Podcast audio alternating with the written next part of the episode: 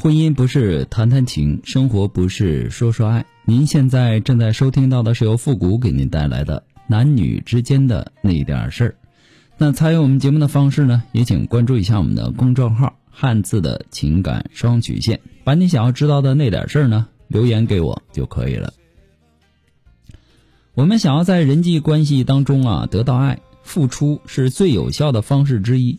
比如说，你希望另一半爱自己。你可以为对方洗衣服、做饭，也或者说为对方买衣服、买包、买化妆品啊等等，这就是通过自己的付出满足对方的需求，就是用付出来换取爱。从这个角度来说呢，付出也是一件美好的事情。但我们要承认，在现实生活当中，并不是所有人的付出都能够得到回报的。那么，为什么有些人的付出却得不到爱呢？那今天我们就来聊聊这个话题。有些人的付出啊，是为了讨好，他们渴望得到对方的爱，小心翼翼、无条件的满足对方的需求，但是这种讨好式的付出是得不到爱的。付出型人格的人呢，他会优先考虑别人，满足所有的期待和要求。别人只要对他提出一些要求，不管自己做不做得到，都会很努力的付出。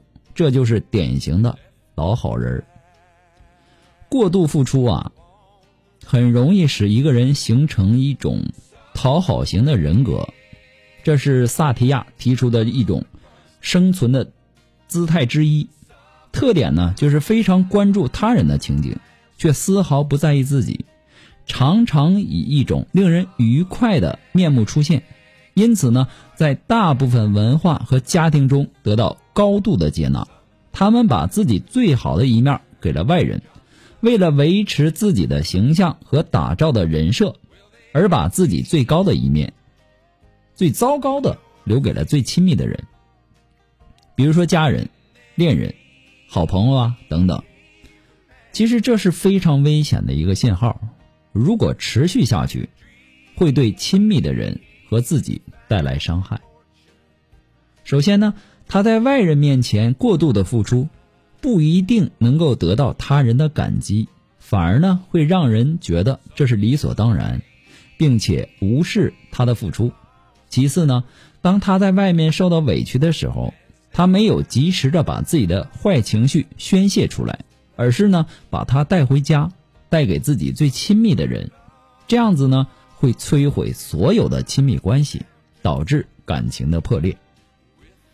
还有一种讨好型人格，他是讨好所有人，无论是外人还是亲密的人，他们习惯性的讨好除了自己以外的人，不惜牺牲自己的一切去付出自己的好，这样子呢，最终伤害的人是自己。因为他们把委屈都留给了自己，又怎么能够身心健康呢？所以说呀，我们真的没必要去讨好他人，因为我们无法讨好所有人。那么这种讨好式的过度的付出，对于外人来说，他们是不会珍惜的，也不会去珍视，还很容易让他们抓住自己的弱点，以此来伤害我们。感情这个东西它是相互的，任何一段感情如果没有两个人共同的呵护，那么很难走得长远。